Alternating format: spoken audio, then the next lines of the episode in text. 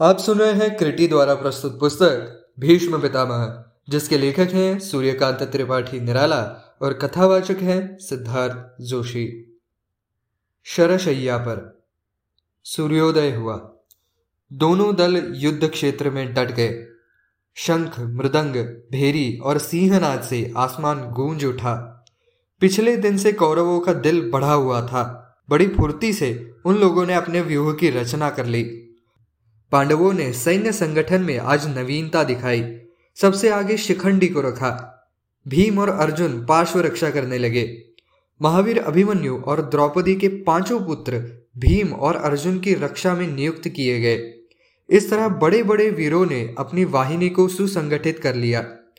उधर सबसे पहले थे महावीर भीष्म, द्रोण, अश्वत्थामा, कृपाचार्य, भगदत्त, कृतवर्मा आदि महाधनुर्धर उनकी पृष्ठ रक्षा करते थे। दोनों दलों से शंख फूक कर सेनापतियों ने युद्धारंभ की सूचना दी। दोनों दल अपने अपने जोड़ से भिड़ गए। पांडवों ने आज बड़े वेग से आक्रमण किया। पिछले दिन भीष्म के हाथों उनके लाखों आदमी काम आ गए थे। कौरवों को पहले वार में ही विचलित होते देखकर भीष्म से रहा न गया। बड़े वेग से उन्होंने पांडवों पर वाण बरसाना आरंभ कर दिया। चारों तरफ़ मंडलाकार इंद्रधनुष की तरह वाण ही वाण दिखाई पड़ने लगे। भीष्म का रथ दूसरी ओर बढ़ रहा था। ऐसे समय में शिखंडी ने महावीर भीष्म की छाती पर लक्ष्य करके तीन वाणों से प्रहार किया। महावीर पितामह ने नज़र फिर कर देखा तो सामने शिखंडी देख पड़े। शिखंडी के वाण भीष्म को सुई से जान पड़ते थे। किस कमज़ोर के मारे हुए वे तीर थे, इसे जानने के लिए ही उन्होंने मारने वाले को देखा था। शिखंडी को देखकर भीष्म मुस्कुराने लगे। कहा, शिखंडी तुम जी भर के मुझ पर प्रहार कर लो। मैं तुम्हें इसका बदला न दूँगा। मैं किसी स्त्री को अपने विक्रम की परीक्षा नहीं देता। तुम भले ही शिखंडी कहलाते हो, पर मेरी दृष्टि में तुम शिखंडिनी ही रहोगे। अर्जुन और भीष्म शिखंडी की बगल में ही थे। मौका पाकर अर्जुन ने कहा, शिखंडी, अब क्या देखते हो? लो पितामह को छोड़ो मत। आज अवश्य इनका संहार कर देना। घबराओ जरा भी मत। मैं तुम्हारे साथ में ही हूँ। तुम आगे बढ़ रहो। द्रोण, अश्वत्थामा, कृपाचार्य, चित्ररथ, विकर्ण, दुर्योधन, जयद्रथ, विंदु, अनुविंदु, सुदक्षिण, भगदत्त, मगधराज, सोमदत्त और सुशर्मा आदि ये जो भीष्म की रक्षा कर रहे हैं, इनकी जरा भी परवाह न करो। ये तुम्हारा बाल विवाह का न कर सकेंगे। मैं इनके वारों से तुमको बचाता रहूँगा। पांडवों की इतनी पेशबंदी के रहने पर भी भीष्म के हाथों से होने वाला उनकी सेना का संहार रुक न सका। महावीर भीष्म का दृढ़ ब्रह्मचर्य समर भूमि में सूर्य की तरह उन्हें चमकीला कर रहा था। उनकी ओर ताकना भी मुश्किल हो रहा था। उनकी स्फूर्ति, उनकी लघु हस्तता उनके वाणों की तीव्र गति, अनेक प्रकार से तीर छोड़ने की विद्या देखकर लोगों के होश उड़ गए। परंतु दूसरे दिनों की तरह महावीर धनंजय आज निश्चेष्ट न थे।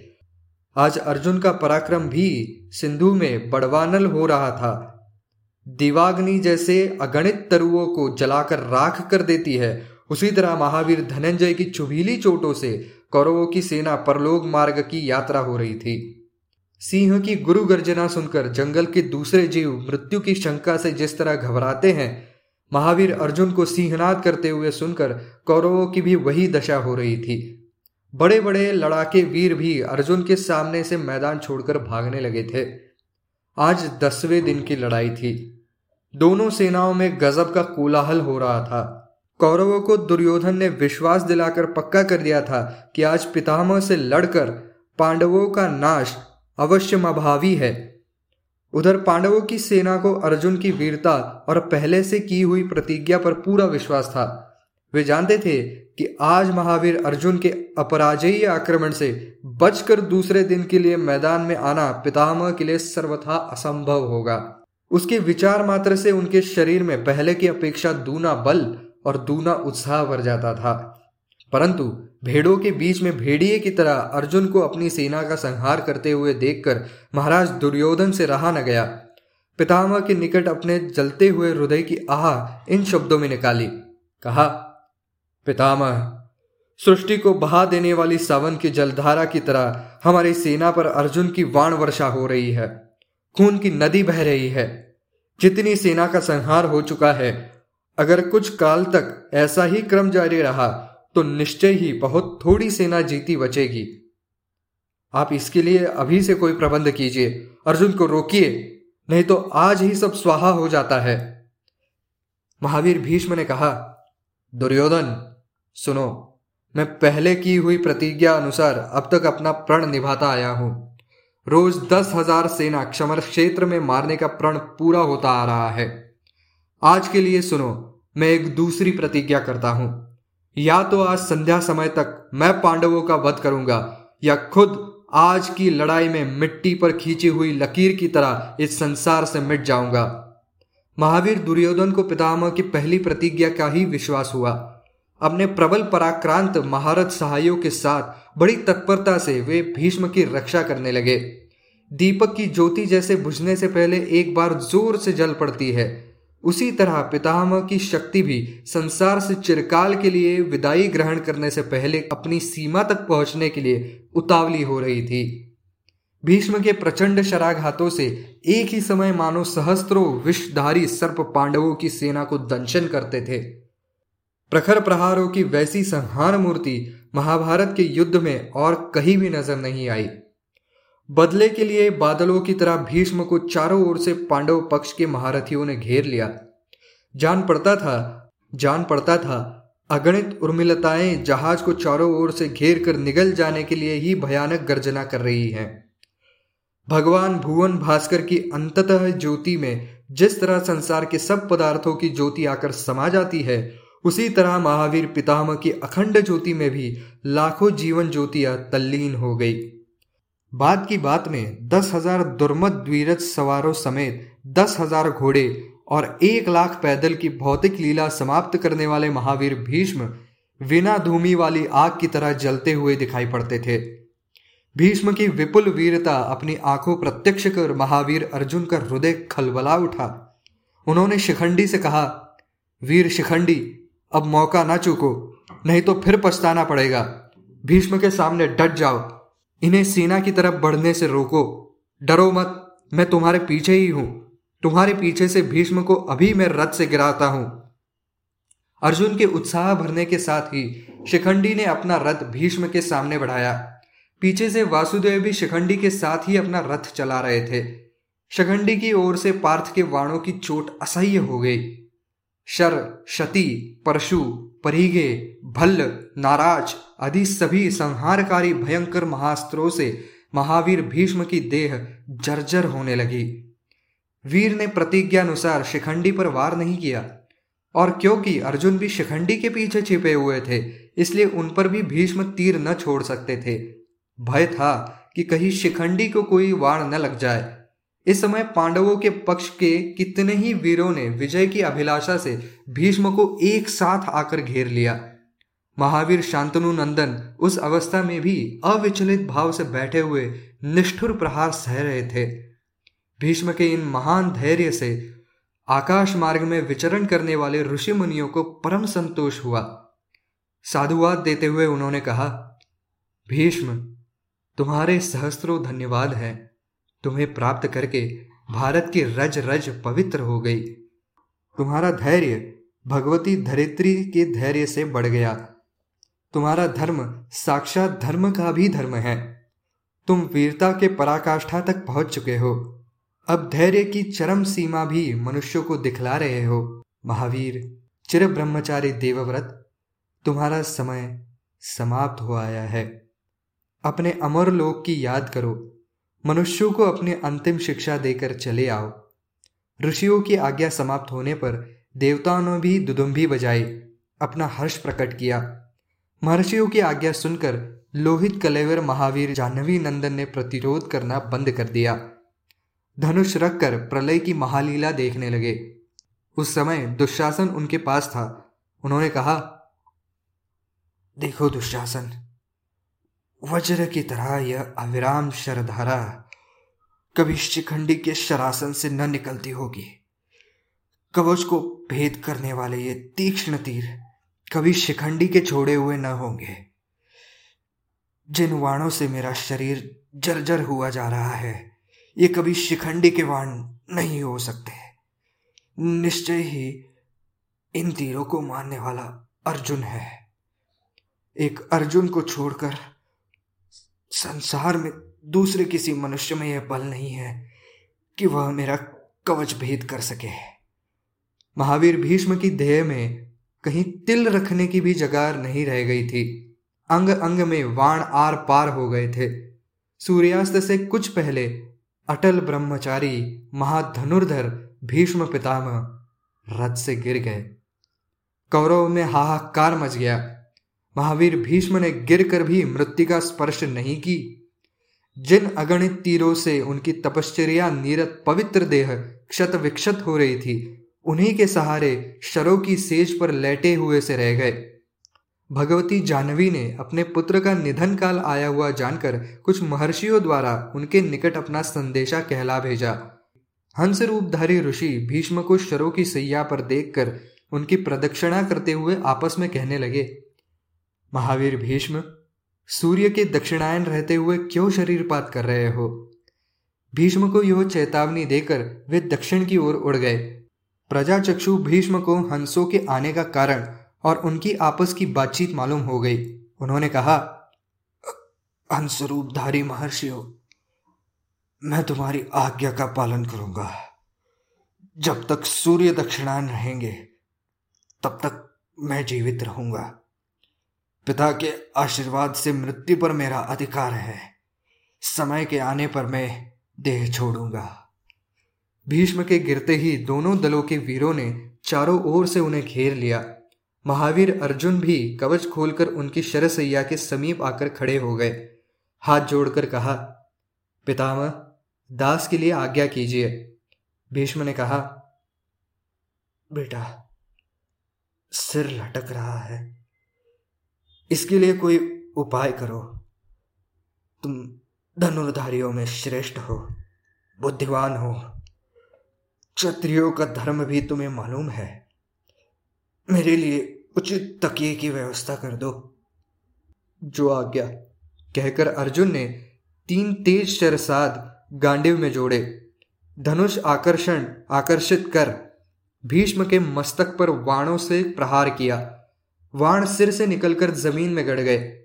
भीष्म को अर्जुन की बुद्धिमत्ता पर बड़ी प्रसन्नता हुई। चारों ओर जितने राजे महाराजे खड़े हुए थे, सबसे कहा, अर्जुन ने मेरे तकिए की उचित व्यवस्था कर दी है। जब तक सूर्य उत्तरायण न होंगे, तब तक मैं इसी अवस्था में रहूँगा। तुम लोग मेरे चारों ओर एक खाई खोद दो। मैं भगवान सूर्य की उपासना करूँगा। तुम लोग वैर भाव भूल कर आपस में मैत्री कर लो। इसी से कल्याण होगा। पितामह की चिकित्सा कराने के लिए दुर्योधन ने अच्छे से अच्छे वैद्यों को बुलवाया। वाणों को निकालने में ये बड़े लघु हस्त थे और इनकी दवा से घाव भी बहुत जल्दी भर जाता था। भीष्म ने वैद्यों को धन्यवाद किया। उनके गुणों की प्रशंसा की। फिर दुर्योधन को कहा कि उन्हें उचित पारितोषिक देकर विदा करो। मेरी चिकित्सा की अब कोई ज़रूरत नहीं है। महाधनुर्धर पितामह की वीर गति का संदेश देश भर में फैल गया। राज्य के लोग, बच्चे और स्त्रियाँ भी उनके दर्शन के लिए आने लगी। वृद्ध, युवक, स्त्रियाँ, वादक, नट, शिल्पी और गणिकाएँ, फूल, चंदन, चावल और दुर्वा दल लेकर उनकी अर्चना के लिए आने लगी। दोनों दलों के लोग वैर विरोध भूलकर नित्य उनके दर्शन के लिए जाया करते थे। राजे महाराजे भी तरह तरह के भोग्य पदार्थ लेकर उनकी सेवा के लिए जाते थे, परंतु पितामह को भोगों की कहाँ आवश्यकता थी? आए हुए नरेशों से उन्होंने कहा, अब मैं इस लोक से संबंध तोड़ चुका हूँ। केवल सूर्य के परिवर्तन काल की प्रतीक्षा कर रहा हूँ। मेरे लिए भोग की अब आवश्यकता नहीं रही। परंतु एक उपकार तुमसे कराना चाहता हूँ। तुम लोगों में कोई जरा अर्जुन को खबर भेज दो कि तुम्हारे पितामह तुम्हें बुलाते हैं। अर्जुन भी पास ही खड़े थे। बढ़कर वे पितामह के पास आए और आज्ञा की प्रार्थना की। भीष्म ने हाथ जोड़कर अर्जुन को सामने खड़े हुए देखकर कहा, वत्स, तुम्हारी तीक्ष्ण चोटों से मेरा शरीर जल रहा है। प्यास के मारे मेरा कंठ भी सूख रहा है। मुझे ठंडा पानी पिला दो। जो आज्ञा। कहकर गांडीव में शर योजना करते हुए अर्जुन भीष्म की प्रदक्षिणा करने लगे। फिर सिर के पास धरती पर लक्ष्य करके वाण मारा। तीर तल प्रदेश तक जा पहुँचा। पवित्र स्वच्छ वारी धारा फूट निकली। भीष्म ने इच्छा पूर्वक जलपान किया। अर्जुन की असाध्य साधना से नरेंद्र मंडल को बड़ा आश्चर्य हुआ। सबके शरीर से कंप के कारण स्वेद छूट चला। कपड़े पसीने पसीने हो गए। अपने पौत्र की वीरता देख भीष्म की आँखों से आनंदाश्रु बह चले। आशीर्वाद देते हुए उन्होंने कहा, वीर, यह कार्य तुम्हारे लिए कोई बड़ी बात नहीं है। नारद ने तुम्हें पूर्व जन्म का ऋषि बतलाया है। तुम्हारी सहकारिता की बड़े बड़े देवताओं को भी इच्छा होती है। धनुर्वेद के पारदर्शी वीरों में तुम सर्वश्रेष्ठ हो। मैंने दुर्योधन को तुम्हारी वीरता पर बहुत समझाया परंतु समय के फेर से ये बातें उसके चित्त पर चढ़ नहीं सकी। वह अवचेतन जड़तुल्य पर ही बना रहा अब यह निस्संदेह है कि समर काल के उपस्थित होने पर भीम के हाथों उसकी मृत्यु होगी। पितामह की बातों से दुर्योधन को बड़ा दुख हुआ। भीष्म ने फिर उसे समझाया, अर्जुन की वीरता के कितने ही उदाहरण दिए। पाताल से पानी निकालने की बात भी उदाहरण के रूप में कही। इस तरह समझा बुझाकर मैत्री करने के लिए आदेश किया। हाथ जोड़कर सामने आकर कर्ण ने कहा, हे कौरव कुल तिलक, जो सदा ही आपकी दृष्टि का अतिथि था, आप सदा ही जिस पर द्वेष प्रकट करते थे, मैं वही राधेय हूँ। भीष्म ने आँखें खोल कर देखा। उस समय वहाँ कोई न था। कर्ण को पड़े हुए गले से लक्ष्य करके कहने लगे, कर्ण तुम्हारे संबंध में मुझे नारद से बहुत सी बातें मालूम हो चुकी है। तुम जो मेरे साथ स्पर्धा का भाव रखते थे, इसके लिए मुझे कोई बिल्कुल दुख नहीं है। यह तो तुम्हारे स्वभाव के अनुकूल ही था। सुनो, तुम कुंती के पुत्र हो, राधा के पुत्र नहीं। तुम्हारा पिता अधिरथ नहीं है। इस पर विश्वास करो, और आज तक तुम्हारे प्रति मेरी कटुक्तियों का प्रयोग तुम पर मेरी घृणा के कारण न होता था। उसका एक दूसरा ही कारण है। कर्ण, तुम व्यर्थ ही पांडवों की निंदा किया करते थे।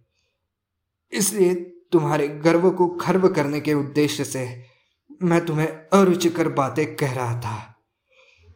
मैं तुम्हारी वीरता धीरता बहुत खूब समझता हूँ। तुम अर्जुन और वासुदेव के समान वीर हो।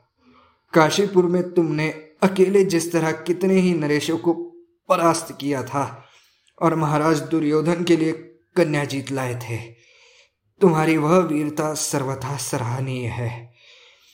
यह सब कुछ होते हुए भी तुम्हें कई दोष भी हैं। वत्स, नीच संग में रहने और कुंती से पैदा होने के कारण तुम्हारा क्षत्रिय भाव बहुत कुछ दब गया। शूद्रत्व के लक्षण तुम्हारे अंदर प्रवेश कर गए हैं। अन्यथा तुम सब प्रकार से यशस्वी हो।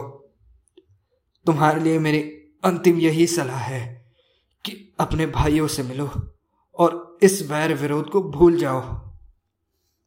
महावीर कर्ण ने पितामह की बातें सुनकर कहा, हे वीरों में शिरोमणि, आपकी बातें बिल्कुल सच हैं। मुझे मालूम है कि मैं किसका पुत्र हूँ। परंतु जिस माता ने मेरा त्याग किया, अपनी मर्यादा बचाने के लिए, सो अब वह भी मेरी माता के सम्मान पर प्रतिष्ठित है, जिस महाराज दुर्योधन ने मुझे अपमानित होते हुए देखकर मेरी बाह गह, मुझे बराबर अपने आसन पर बैठाया, जिसका अन्न खाकर मैं शक्ति सामर्थ्य वाला बना, क्या मैं उस उपकार का त्याग कर दूँ? नहीं, यह तो कदापि न कर सकूँगा जिस तरह वासुदेव ने पांडवों की भलाई के लिए अपना धन, जन, जीवन, सर्वस्व त्याग कर दिया है, उसी तरह मैं भी दुर्योधन के लिए अपना सर्वस्व न्यछावर कर चुका हूँ। लड़ाई अब रुक नहीं सकती। पांडवों का दुर्योधन पर जैसा कोप है, इससे अब मेल की आशा जरा भी नहीं रह गई। दुर्योधन के लिए, उसकी प्रीति के लिए मैं धनंजय से ज़रूर समर करूँगा। हे वीर, आप आशीर्वाद दीजिए। मैं आपकी आज्ञा के लिए आया हूँ और आपके प्रतिकूल मैंने जो कुछ भी आचरण किया हो, आप मुझे क्षमा करें। भीष्म ने मुस्कुराते हुए कहा, कर्ण, अगर वैर न छोड़ सको तो स्वर्ग की आशा से युद्ध करो। दीनता और क्रोध को छोड़कर उत्साह के साथ दुर्योधन की मदद करो। इतने दिनों तक संधि की चेष्टा करके भी मैं सफल नहीं हुआ। ईश्वर की इच्छा है।